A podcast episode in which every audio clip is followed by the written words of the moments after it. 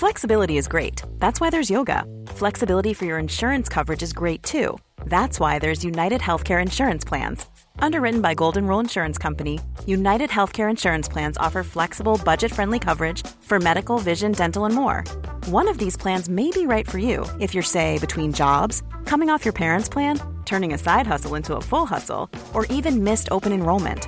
Want more flexibility? Find out more about United Healthcare Insurance Plans at uh1.com.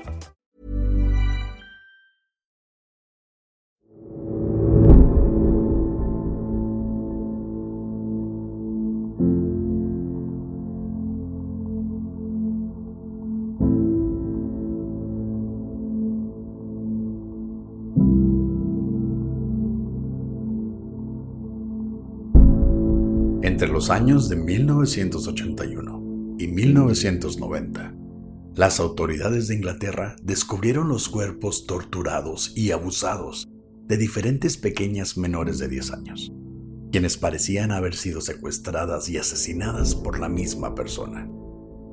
El sospechoso, al parecer, abducía a las niñas, a quienes transportaba a cientos de kilómetros mientras viajaba de una ciudad a otra antes de desechar sus cuerpos por algún lugar, lo que dificultaba su localización. Esta es la historia de Robert Black.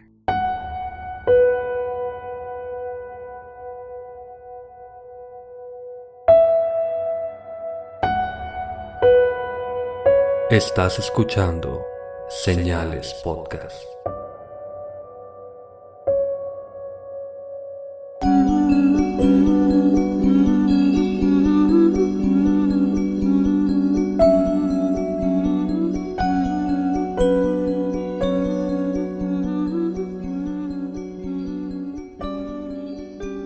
Buenas noches y gracias por acompañarnos en un nuevo episodio de Señales Podcast. Les agradecemos a todos por su preferencia y los invitamos a suscribirse a nuestro canal de YouTube Señales Podcast. También somos malísimos para recordar nuestras redes, deberíamos mejorar eso, pero en Instagram búsquenos como Señales Podcast con N. Yo estoy como pepe.perez.s.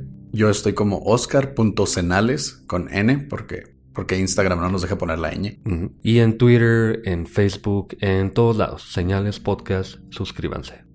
También la campaña que yo tengo para inscribirse como donadores de órganos, la voy a extender un poco más. Ha habido mucha respuesta de todos los países y de verdad está increíble que hagan eso. Así que la voy a extender hasta el 15 de noviembre y voy a agregar dos premios más. Todavía no sé qué va a hacer, pero para darles un poquito de incentivo, así que métanse a señalespodcast.com diagonal órganos y ahí encuentran la información de cómo participar. Y en YouTube, ya dijimos YouTube, pero suscríbanse por favor, queremos llegar a 100.000 suscriptores, que nos manden nuestra plaquita y todo eso. Eh, generalmente no ponemos video a menos de que haya una entrevista o algo así, pero suscríbanse, nos ayuda mucho. Sí, tenemos ya casi cuatro años con el canal y sí nos gustaría que fuera una de nuestras metas, ¿no? Llegar a nuestros primeros 100 mil suscriptores al menos en YouTube. Mm. Y estaría chido tener la plaquita que todos ustedes nos, nos harían ganar. sí. Les recordamos, si quieren conseguir mercancía oficial de Señales Podcast, métanse a chunchos.mx. Pueden comprar playeras, sudaderas, tienen diseños muy chidos, tienen... Pepe y yo siempre usamos negro, pero Pepe ya se compró la gris, yo me compré la roja, están muy chingonas. Y también métanse a masterlaser.com.mx donde pueden adquirir sus vasos térmicos y les pueden poner su nombre o una frase que les guste aparte del logo de Señales Podcast. O métanse a señalespodcast.com diagonal mercancía donde encuentran los links a todas estas páginas y si no viven en México también tenemos una página para mercancía internacional. Ahora vamos con la historia de Robert Black. En lo personal a mí se me hizo muy pesada Hacía mucho que no tocábamos un tema tan fuerte. Generalmente si hablamos de asesinatos, violaciones. Pero cuando se trata de niños, sí es un tema bastante sensible, supongo para todos. Pero para nosotros sí es un poco más difícil. Se trata de niños, niñas específicamente. No vamos a meter muchos datos porque no había tantos, pero advertidos están que hay niñas muy pequeñas involucradas en esto. Sabemos que lo escuchan con toda la familia, pero bastante discreción. Sugerimos, como siempre, que esto sea para mayores de 18 años. Y ahora, Pepe, vamos con el episodio de hoy. La historia de Robert Black. Ready to pop the question? The jewelers at BlueNile.com have got sparkle down to a science with beautiful lab-grown diamonds worthy of your most brilliant moments. Their lab-grown diamonds are independently graded and guaranteed identical to natural diamonds, and they're ready to ship to your door. Go to BlueNile.com and use promo code LISTEN to get $50 off your purchase of $500 or more. That's code LISTEN at BlueNile.com for $50 off. BlueNile.com code LISTEN. Robert Black nació el 21 de abril de 1947 en Grangemouth, Escocia. Hijo de Jessie Hunter Black, una joven y pobre mujer trabajadora de maquila o fábrica, quien planeó darlo en adopción. Pero sin resultado, la madre abandonó al pequeño cuando tenía apenas semanas de edad, por lo que el gobierno entregó al pequeño a Margaret y Jack Tulip, del pueblo de Clean una pareja de más de 50 años cada uno, quienes serían sus padres adoptivos. Como es común, poco se sabe de los primeros años de Robert, pero algunos de sus compañeros y vecinos recuerdan a Robert como Smelly o maloliente Robbie. Al parecer, aunque su madre adoptiva insistía en cuidar su higiene personal, Robert hacía caso omiso y pasaba semanas sin tomar un baño, por lo que sus amigos se burlaban de él. En parte también porque Robert sufría de enuresis, es decir, orinaba la cama, por lo que Margaret lo golpeaba en cada ocasión. Podemos especular, pero yo creo que es muy seguro que él tenía un trauma desde ahí. Además, Robert era el bully de la escuela, aunque no sabemos si fue la causa o resultado de las burlas de sus compañeros. Y por si fuese poco, su comportamiento no se limitaba a ataques físicos o verbales. Robert también se metía en problemas por mostrar sus genitales a los demás niños, especialmente niñas, y mostraba actitudes sexuales en casa, aún desde pequeña edad. Luego, para seguir con la tragedia, su madre adoptiva murió para cuando Robert tenía apenas 11 años de edad, por lo que Robert fue relocalizado a otra casa adoptiva, pero nada duró con la nueva familia, pues al poco tiempo Robert llevó a una pequeña a un baño público donde la tocó sexualmente. Acto que su nueva madre descubrió en el momento y pidió a las autoridades que lo cambiaran de hogar así que fue trasladado a un orfanato en Falkirk, donde, de nuevo, Robert incrementó su sadismo sexual cuando apenas a sus 12 años de edad, él y dos niños más llevaron a una pequeña de la misma edad a un campo desolado, donde desvistieron a la pequeña e intentaron penetrarla. Pero luego de fallar en el intento, se dedicaron a tocar sus genitales. Este ataque fue reportado por la pequeña inmediatamente, a quien por fortuna no le hicieron más. Por lo que Robert fue entonces trasladado a una casa hogar exclusiva para hombres en Musselburgh. Y aquí fue donde Robert pasó de ser perpetrador a víctima. Muchas banderas rojas. Bastantes. todas las que podríamos imaginar. Pero aunque no sabemos mucho de Robert, desde que tenía 5 años al parecer, él ya se abusaba, entre comillas, sexualmente en su propia habitación. Aparentemente hay especulación de que tenía una fijación por su ano, se metía objetos, luego pasó a exponerse a las niñas de, de su escuela y luego pasó todo esto. Además de que su madre le pegaba, además de perder a su madre, adoptiva al menos, entonces Robert ya tenía una receta casi perfecta para un... Para un asesino, para un psicópata. Sí, iba a decir psicópata, pero obviamente no, no somos expertos, no somos profesionales. Pero sí, tiene todo lo que indicaría una persona que va a hacer actos violentos. Sí, como dices, no somos expertos, pero basados en los temas de los que hemos hablado ya anteriormente, es la misma línea. Es como tú dices, una receta. Pones todo en un tazón, el abuso infantil, el querer hacer daño a otra gente, el empezar a explorarse sexualmente sin tener el deseo sexual todavía a esa edad por ni llegaba a la puerta, tenía cinco años. Entonces ya esto se está yendo en un camino muy retorcido para Robert. Sí, ya parecía que venía con algo, quién sabe por qué, pero parece que ya traía algo. La eterna discusión de si es de naturaleza o por crecimiento, por cómo, cómo lo crían o todo esto, ¿no? ¿Se nace o se hace? Según su historia, Robert, aún de 12 años, y ya en este orfanato exclusivo para hombres, fue abusado sexualmente por uno de los trabajadores por los siguientes tres años de su estancia. Y aparentemente nunca se descubrió el abuso y obviamente no se hizo nada para detenerlo. Para 1963, cuando Robert ya tenía 15 años, terminó sus estudios de preparatoria y salió de la casa hogar con ayuda de asistencias gubernamentales. Pero la ayuda era apenas suficiente, por lo que tuvo que registrarse a una casa de asistencia para hombres en el pueblo de Greenock.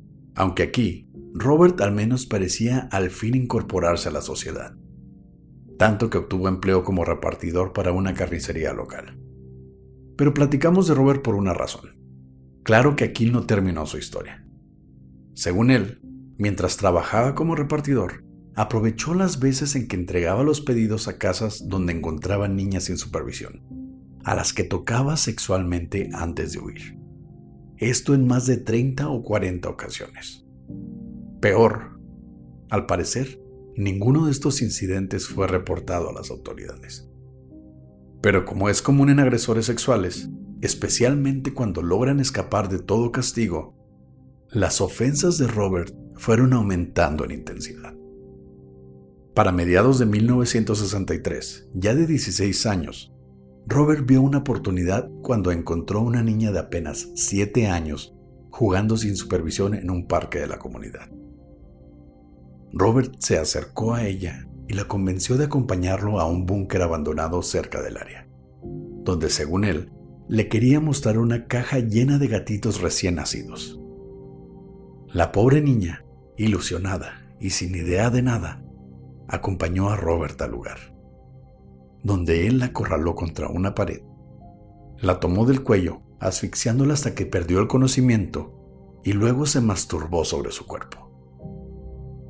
Por fortuna, la pequeña sobrevivió al ataque y aunque de alguna forma Robert fue arrestado al día siguiente, las autoridades solo lo encontraron culpable de actos obscenos y libidinosos, y su castigo fue tan solo una advertencia por el crimen. En parte como recomendación de un psiquiatra, quien creía que este había sido un acto aislado y que no requería tratamiento o seguimiento alguno. Siempre pasa. Me he puesto mucho a pensar de por qué pasa esto de que las autoridades arrestan a alguien que comete este tipo de crímenes, lo dejan ir, o no lo denuncian, o lo que tú quieras. Y al parecer yo creo que hemos criticado mucho a las autoridades porque obviamente sabemos de estas personas ya cuando hacen otras cosas porque los dejaron ir. No sabemos a cuántas personas sí dejan en la cárcel y que ya no sabemos de ellos porque ya no pueden cometer más crímenes. Pero de todos modos era claro que Robert no podía ser dejado libre. Tal vez no hizo algo tan grave, y sobre todo en Europa no hay castigos tan severos como en Estados Unidos, por ejemplo, pero dejarlo ir con una advertencia no fue para nada lo mejor. Como tú dices, esa es una bandera roja para la autoridad. Pero ahorita ya vemos un cambio, sí hemos visto un cambio gradual en este tipo de situaciones. Ya la gente, ya, ya tenemos tipos de estudios diferentes en cuanto a criminología, perfilación criminal. Pero desgraciadamente estamos hablando de hace muchísimos años donde la gente no había visto este tipo de crímenes. Por tanto decía, no, pues es un hombre en su pubertad, está descubriéndose, no sabía lo que estaba haciendo. Entonces, por tanto, el psiquiatra lo ve un poco más normal decir, ¿sabes qué? Pues déjalo ir. Eh, eh, está descubriéndose.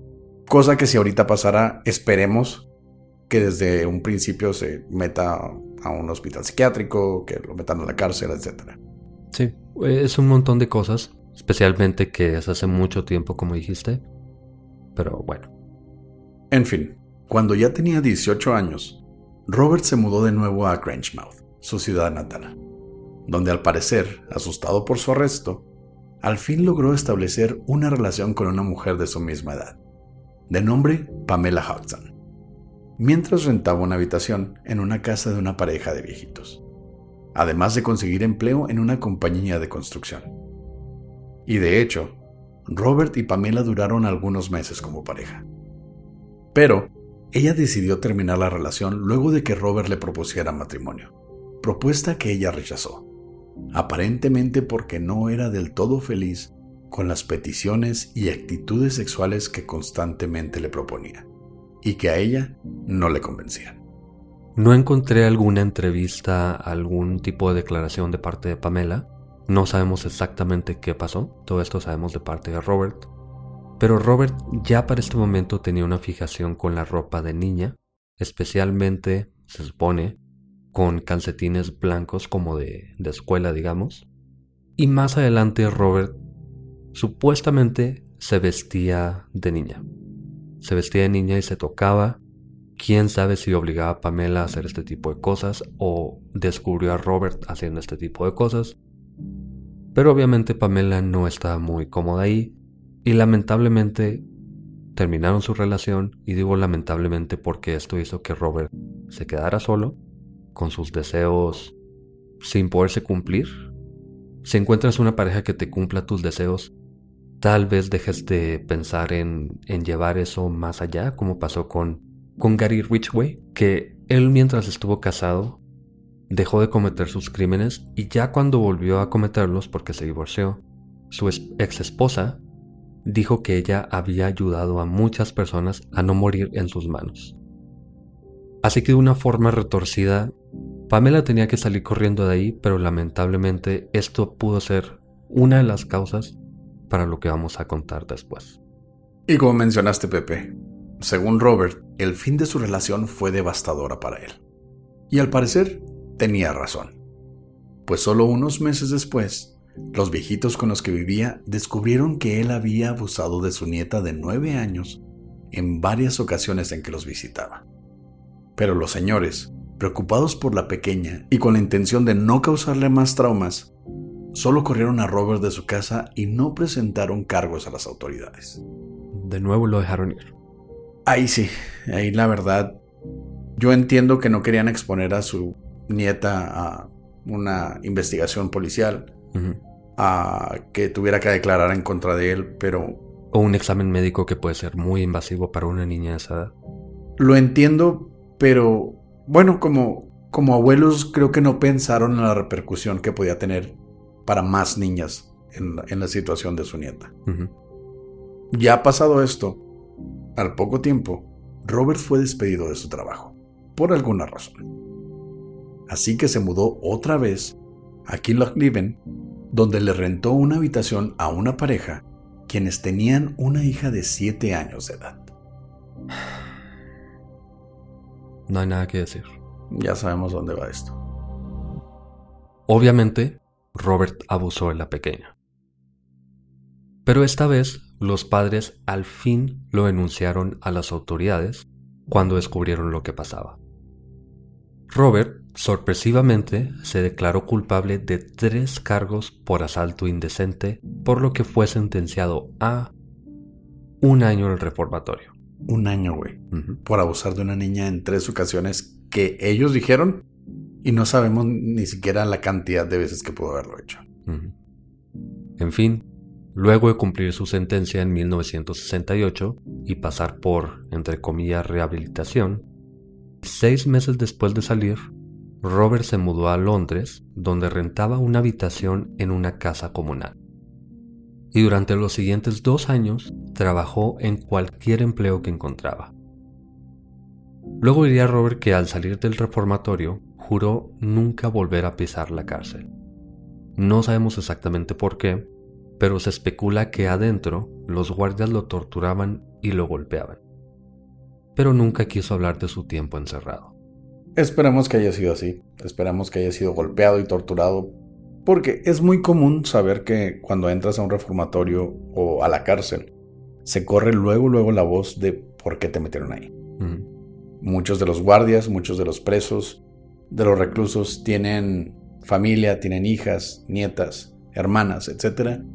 Y este tipo de gente que abusa de niños son presa fácil para ellos. No estoy de acuerdo en que ojalá porque yo creo que eso hace que no le sirva de nada estar ahí y probablemente hasta tome coraje.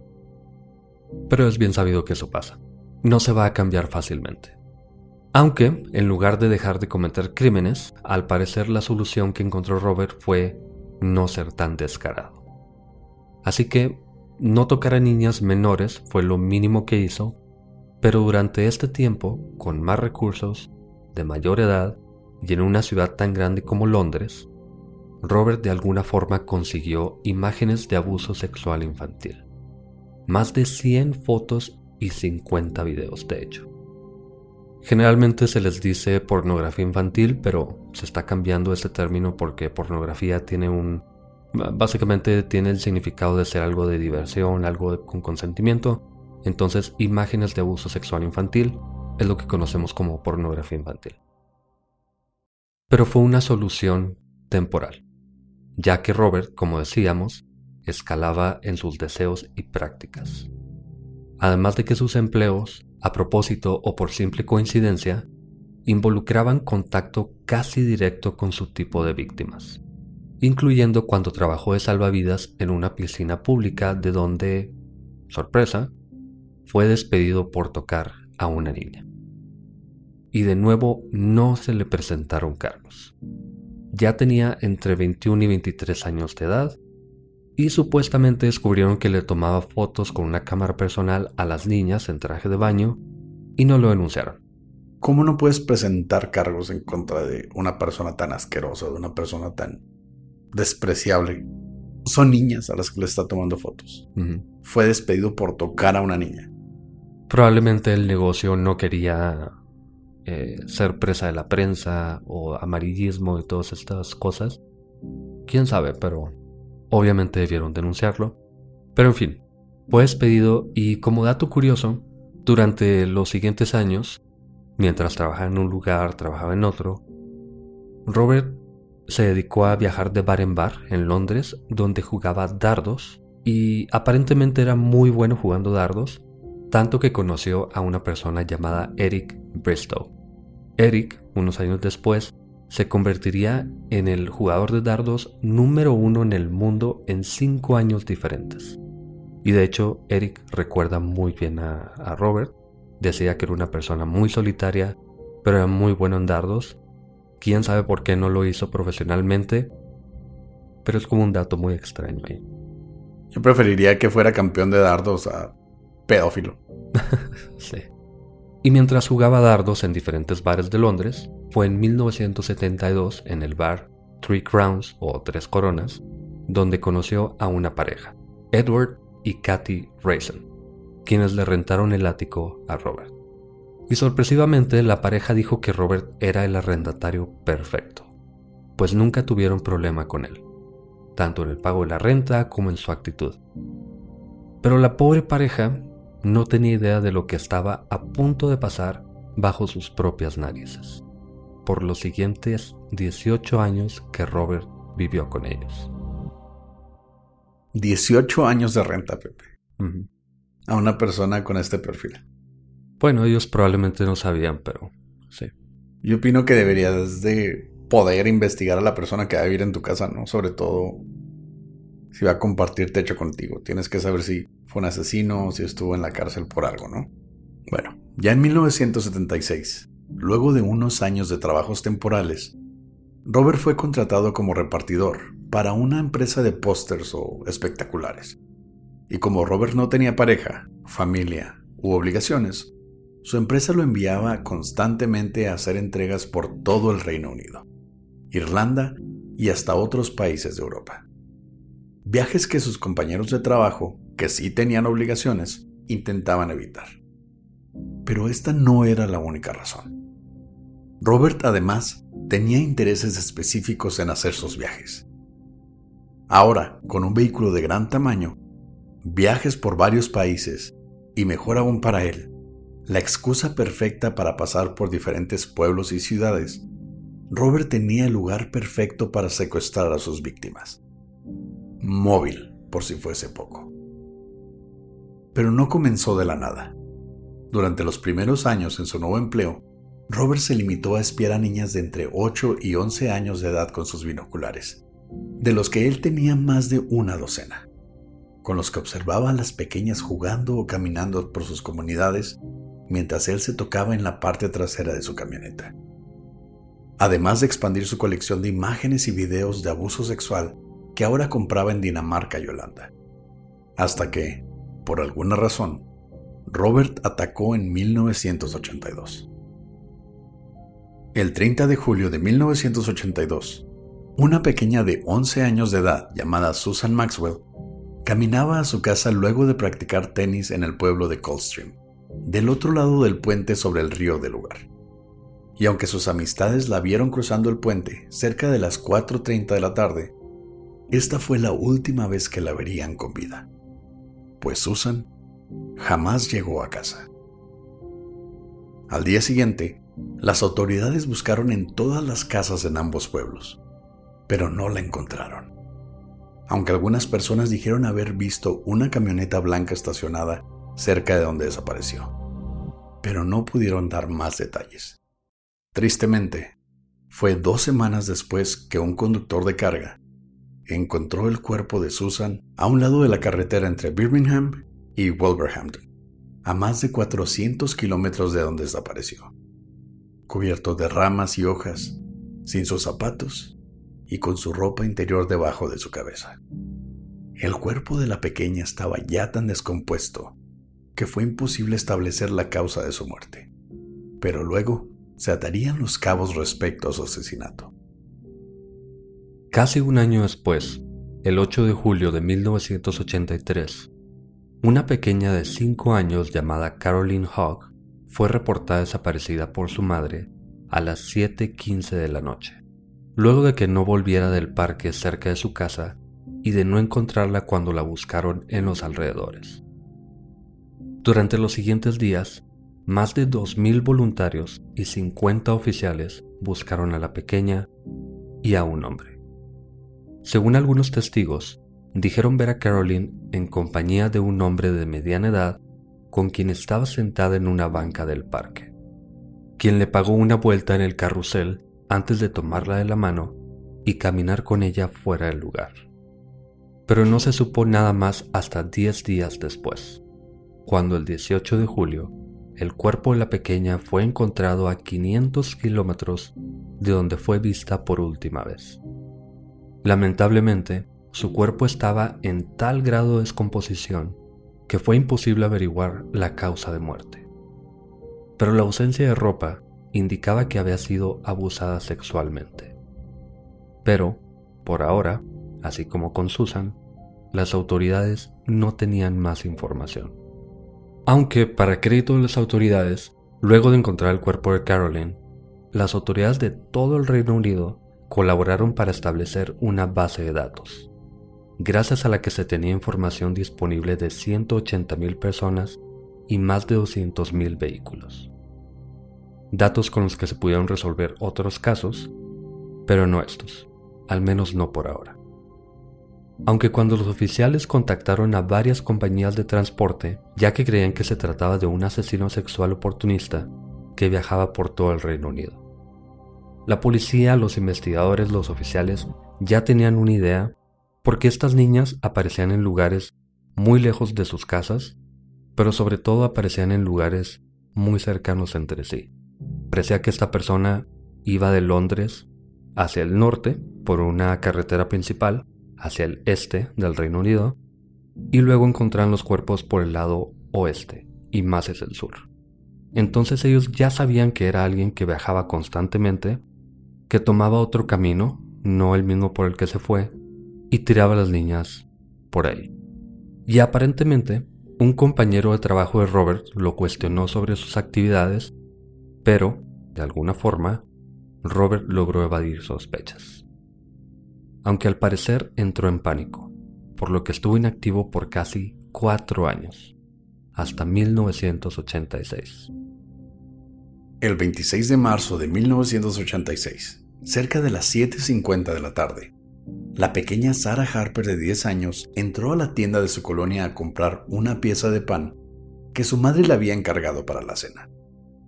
Según la dueña de la tienda, la pequeña entró a comprar la pieza de pan y dos bolsas de papas fritas. Momento en que un hombre de mediana edad y de calvicie distintiva entró al lugar.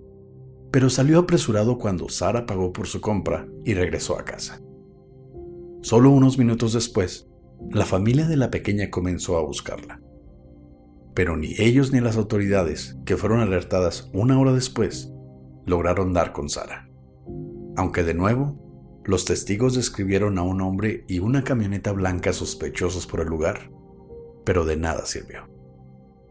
Tres semanas después, el 19 de abril, un hombre descubrió el cuerpo de Sara flotando en el río Trent, cerca de Nottingham, a 100 kilómetros de donde fue abducida. Y esta vez, el cuerpo de la pequeña tenía marcas y pistas claras. Primero, murió ahogada cuatro o cinco horas luego de ser secuestrada.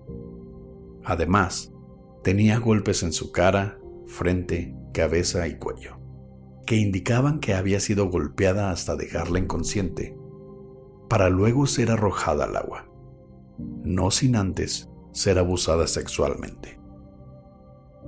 Unos días después, un testigo dijo que ese 26 de marzo, cerca de las 9.15 de la noche, había visto un hombre calvo al lado de una camioneta blanca, cerca del río Sor, el cual desemboca en el río Trent, por lo que las autoridades tomaron su testimonio en cuenta pero, otra vez, no se pudo llegar a más.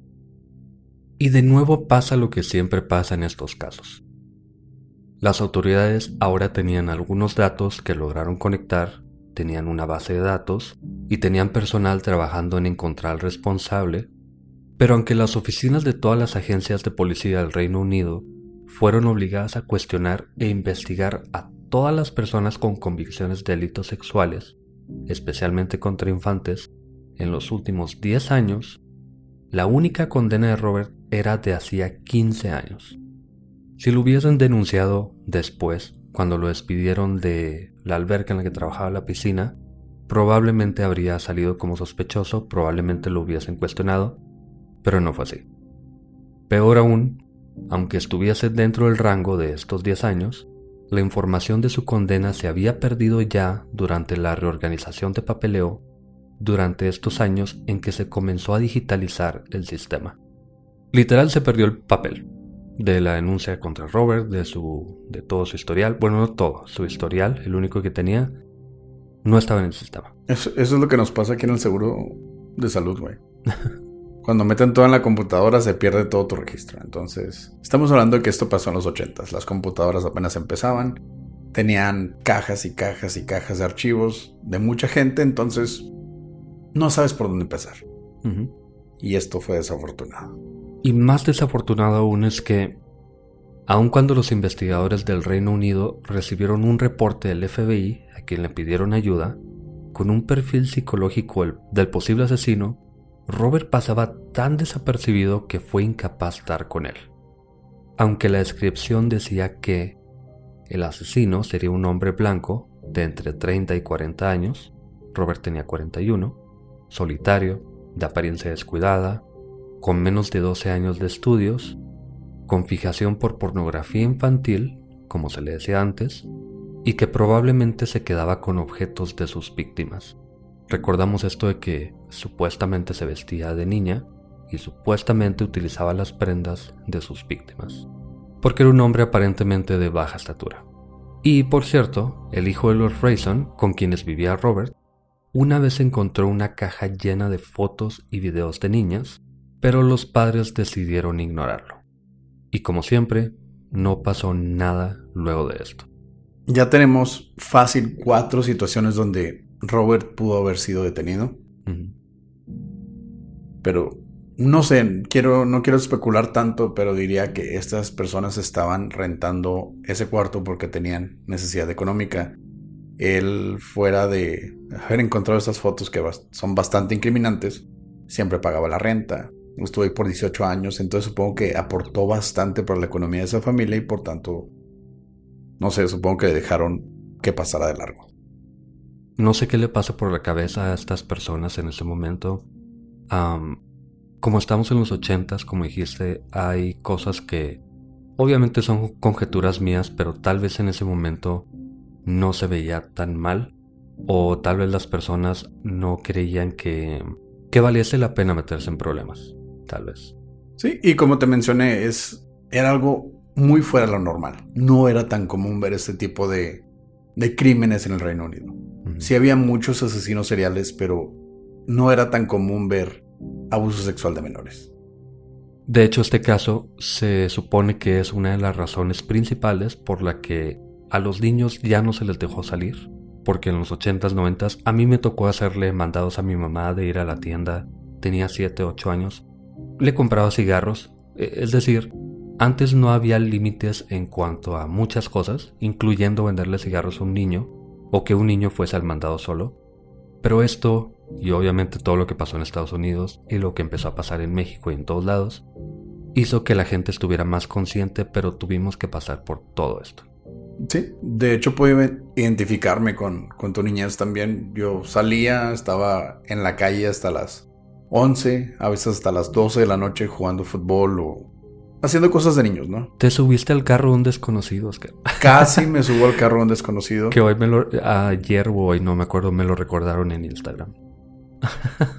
así, así de inocente era el mundo antes. Así de de confiado era el mundo. En mis tiempos me acuerdo que así sonamos. tenemos, somos treintones, güey. O sea, no está hace tanto tiempo, pero es muy cruel y bastante decepcionante cómo ha subido el, el tipo de peligro para los niños hoy en día. Yo creo que el peligro es el mismo, solo ahora estamos más conscientes y yo lo veo como algo bueno.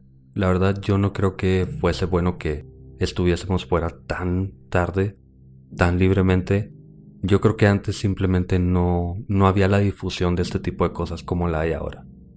Pues sí, así como nosotros pudimos haber salido, no pudimos haber regresado.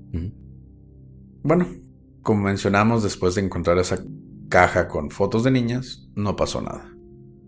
Lo que sí pasó es que Robert, luego de dos años, atacó de nuevo. El 23 de abril de 1988, Teresa Thornhill, de 15 años de edad, regresaba a casa de una reunión con su novio y amigos en un parque de Nottingham, cuando una camioneta, van, azul, se detuvo frente a ella, de donde bajó un hombre calvo con sobrepeso que abrió el cofre o capote y fingió intentar repararlo. Cuando Teresa pasaba cerca, el hombre le preguntó burlonamente, ¿sabes reparar motores? Pero la chica respondió que no, mientras aceleraba el paso obviamente asustada, momento en que el hombre la tomó en sus brazos y la arrastró hacia el interior del vehículo. Por fortuna, Teresa alcanzó a tomar y apretar los testículos del hombre que la soltó por un instante, momento en que ella le mordió el brazo derecho. Teresa, con medio cuerpo libre, comenzó a gritar por ayuda mientras se aferraba de la orilla de la puerta del vehículo. Cuando de pronto su novio, que aún estaba cerca, llegó corriendo a gritarle al hombre que la atacaba. Por lo que el sujeto corrió hacia el asiento del conductor y huyó a toda velocidad, dejando a Teresa llorando sobre la calle. Ambos reportaron el incidente a las autoridades y escribieron al hombre de la forma en que ya conocemos. Pero no se pudo hacer mucho. Y luego se creería que Teresa fue atacada por su corta estatura y parecer menor de lo que era. Ahora sabemos que el hombre era Robert, pero como siempre, volvió a esconderse por dos años más, mientras las autoridades conectaban los homicidios pasados entre sí, pero sin resultados, hasta 1990. Algo muy curioso, y no sé por qué, no sé si tenga algún significado o no, es que por alguna razón Robert tarda dos años en atacar, casi exactamente. Van tres ataques en julio, uno en agosto. Son meses muy cercanos, justo en medio del verano. Probablemente es porque durante el invierno los niños no están en la calle en el Reino Unido, hace mucho frío. Pero me parece muy curioso que cada dos años, casi exactamente cada dos años, está atacando. Luego nos enteramos de que probablemente atacó más seguido de lo que, de lo que nos damos cuenta con estas víctimas confirmadas. Pero me llamó la atención. No, no logro encontrar el por qué, pero es curioso. Supongo que él pensaba que era tiempo suficiente para que Sí, como decimos aquí, se calmaran las aguas. Tal vez, o no sé si era el tiempo en el que ya no podía más y necesitaba otra víctima, no tengo la menor idea. Pero bueno, es algo que, que tener en cuenta. No sé por qué, pero una observación. En fin, el 14 de julio de 1990, en el pueblo de Stowe, una pequeña de apenas 6 años de edad caminaba cerca de su hogar cuando una camioneta van azul, que ya era azul desde el crimen pasado, se detuvo unos metros frente a ella, método que ya conocemos de Robert Black. Robert bajó el vehículo y pretendía limpiar el parabrisas, manteniendo su vista sobre la pequeña que pasaba al lado de él. Y cuando la niña se encontraba justo al lado de la camioneta, Robert la tomó en sus brazos y la subió al vehículo cubriendo su boca con una mano para evitar que gritara. Por suerte, un señor de 53 años, llamado David Herkes, se encontraba podando el césped de su casa justo cruzando la calle. Persona que había observado a Robert bajar de su camioneta y cuando el señor limpiaba su podadora, de rodillas sobre el suelo, notó que los pies de la pequeña desaparecieron detrás de la van azul supo de inmediato que había sido testigo de un secuestro, momento en que Robert huyó del lugar. Pero el vecino, atento y consciente de lo que estaba pasando, anotó la matrícula del vehículo y fue con la madre de la pequeña a quien le explicó lo sucedido, y ella llamó a las autoridades. En solo minutos ya se encontraban seis patrullas y más de diez oficiales tomando la declaración de David y revisando el área. Pero además de anotar la matrícula que les dio el señor, las autoridades no podían hacer mucho además de alertar a los oficiales de tránsito y planear una búsqueda intensiva. Solo que, si este era Robert, que sí era, los policías sabían que en menos de 24 horas la van podría estar a cientos de kilómetros de distancia, del otro lado del país incluso, y la niña podría aparecer muerta en cualquier momento. Era palpable el pesimismo entre los oficiales. De pronto, David comenzó a gritar. Es él, es la misma van, apuntando hacia el vehículo que ahora viaja en dirección contraria a la que se fue. Entonces, uno de los oficiales saltó frente a la camioneta, forzando al conductor a detener su vehículo. Mientras, otro de los policías abrió la puerta trasera en donde vio una bolsa de dormir moviéndose levemente con el sonido de las personas que ahora rodeaban la van. El mismo policía entonces abrió la bolsa, donde encontró a la pequeña de seis años atada de manos y pies, con una capucha atada a su cabeza y una mordaza en su boca. De inmediato, el oficial removió la capucha, calmando a la pequeña y asegurándole que ahora estaba a salvo mientras revelaba su cara. La pequeña era su propia hija. De película. De película. Probablemente ya sabía él que era su hija, porque obviamente llaman a reportar a una niña desaparecida, llama a la madre. El oficial ya sabía. Pero no lo esperas, no lo esperas. Esperas ver a cualquier otra persona menos a tu hija. Pero me imagino que si Robert no se hubiese detenido, él habría brincado la van, le habría disparado, no tengo idea. Suena más dramático lo que es tal vez, o más de película, como decimos, pero él ya sabía que era su hija. Al fin se puede arrestar a Robert, no por una investigación, no por dar con la van de alguna forma, por mera coincidencia. Solamente por este señor que lo vio, que lo un héroe. Un héroe, sí. David Hercules. Pero especialmente porque Robert por alguna razón cometió el error de volver a pasar por ahí. No sé si fue su ego de pasar por ahí y recordar de nuevo cómo la secuestró, de revivir ese momento de adrenalina. No tengo idea por qué volvió a pasar por ahí, pero este fue el error de Robert. Sí, seguramente pensó que nadie lo había visto. Tal vez. Durante el cuestionamiento, varios cuestionamientos, Robert fue bastante claro en sus intenciones y métodos. Según él, quería quedarse con la niña hasta cumplir con una de sus entregas pero una investigación médica reveló que la pequeña ya había sido abusada sexualmente, aunque por suerte se logró rescatarla aún con vida. Es, algo agridulce, es algo... Lo menos peor, por así decirlo. Sí. Desde ese momento, las autoridades lograron encajar las piezas entre los distintos cuerpos que ya se habían encontrado durante los años anteriores, luego de revisar su habitación, donde encontraron el montón de videos e imágenes, así como un recorte del periódico de la desaparición de Teresa, supuestamente cubierto en semen. No encontré confirmación de esto, creo que es amarillismo, pero no está fuera de lo posible tampoco. Ya sabiendo de Robert, él no habló mucho y vimos una entrevista en la que básicamente respondía sí, respondía no, le preguntaban si había hecho algo y, cosas así, aunque sí dijo algunas cosas, siempre negó a las niñas específicamente. Pero los oficiales ya sabían que era él. Las niñas compartían demasiadas cosas entre ellas, tanto estar tan lejos de donde la secuestraron, la forma en que murieron, la edad, y encontrar todas estas imágenes, el recorte de Teresa supuestamente, ya sabían y con esto lograron encajar el caso completamente. Aunque hay un poquito de especulación, pero para allá vamos.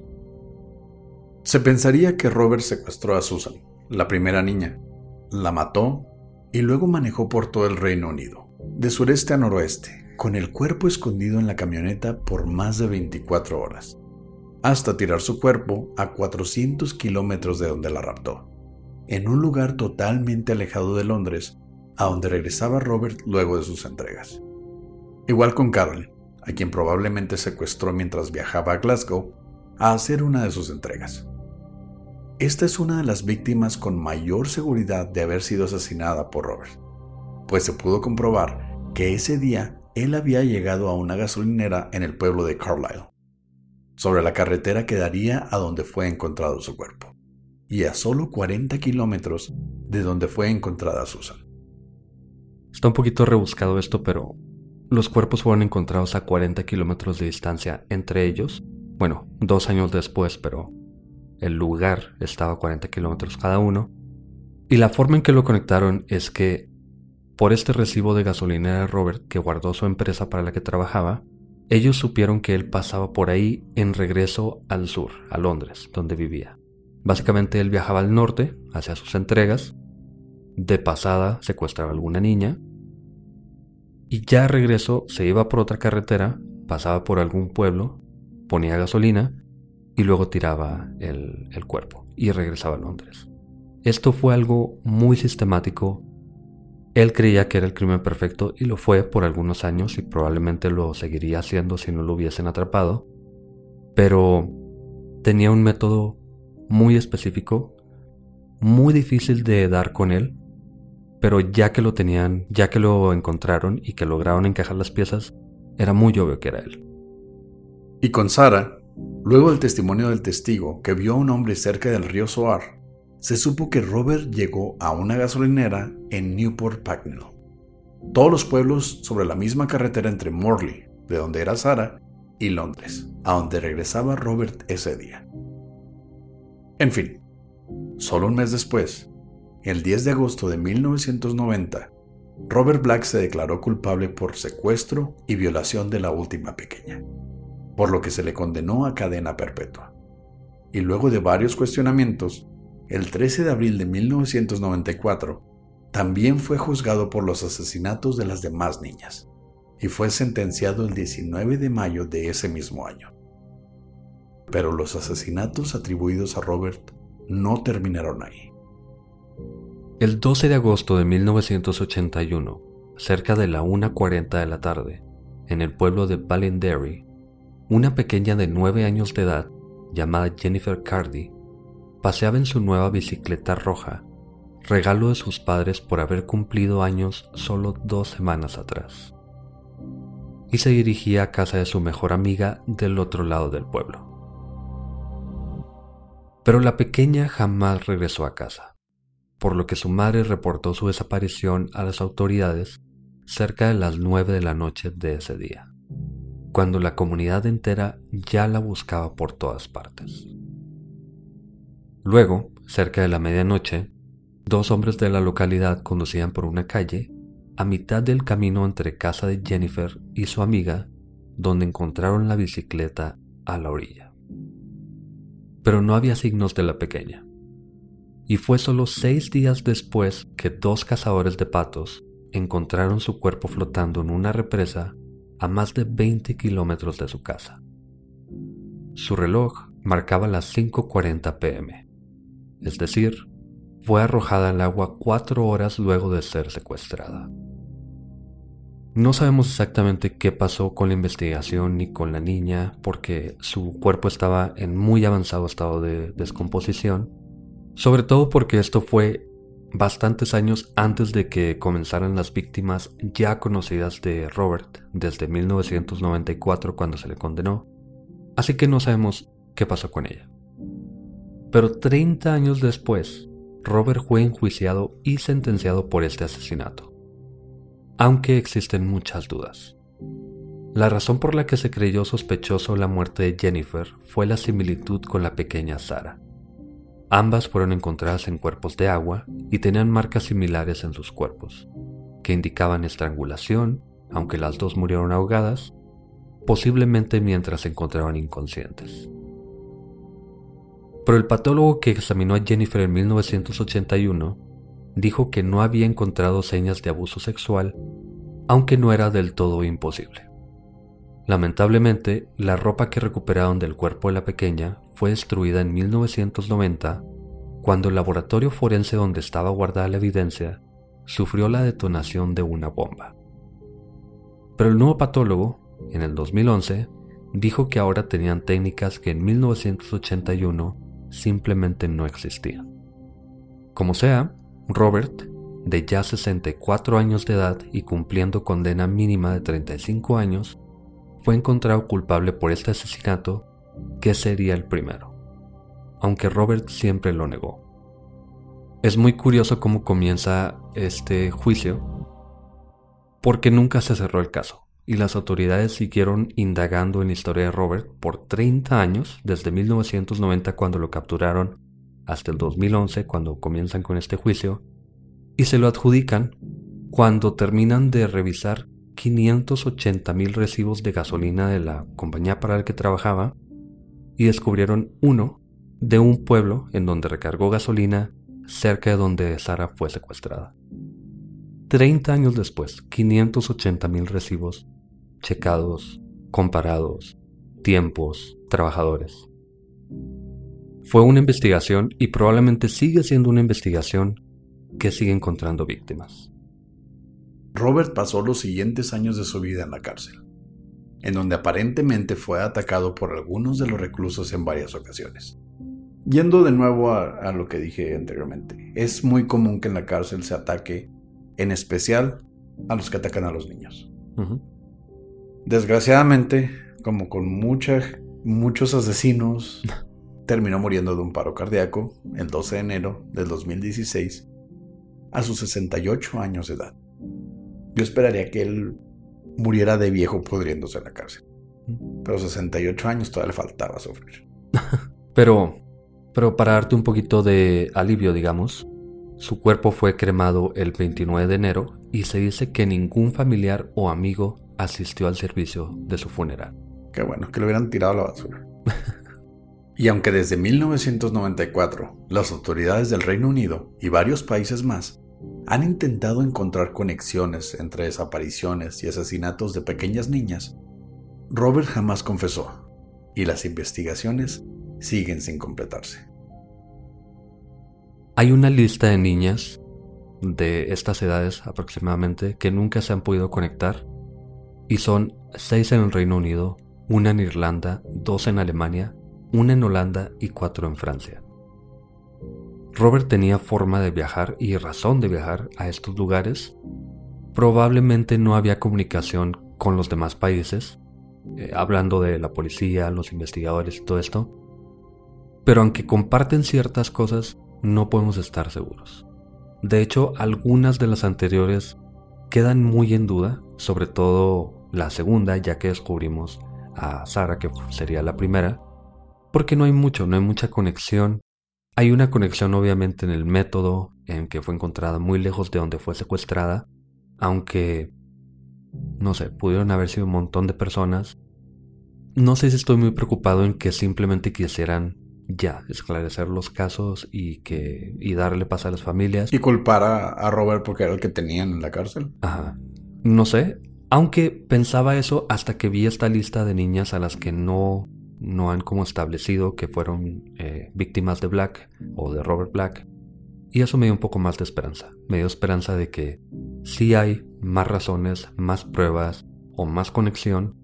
Y las establecidas ya me quedo más tranquilo de que sí fuesen, bueno, tranquilo relativamente, sí, relativamente, de que sí fuesen víctimas de Robert Black y que se descubriera qué fue lo que pasó. En noticias un poco más alegres, bueno, no tan alegres, eh, David Herkes, ya el héroe que, que pudo identificar la camioneta, la van de Robert Black, y gracias a, a esa persona se pudo arrestar por fin a Robert Black, en fraganti como quien dice, o con las manos en la masa. Iba a decir eso, pero como que no va aquí. No, no va. bueno, este héroe en la comunidad de Stowe Falleció en 2012, de viejo, a sus 75 años de edad, y la comunidad de Stowe decidió poner una calle con su nombre. Dijeron, ¿saben qué? Él es el héroe gracias al cual Robert Black fue arrestado.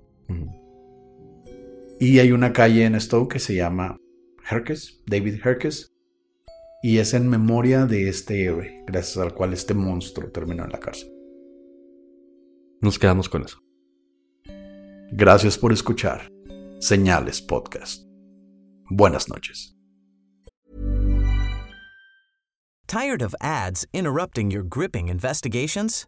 Good news. Ad-free listening is available on Amazon Music for all the music plus top podcasts included with your Prime membership. Ads shouldn't be the scariest thing about true crime. Start listening by downloading the Amazon Music app for free or go to amazon.com slash true crime ad free. That's amazon.com slash true crime ad free to catch up on the latest episodes without the ads.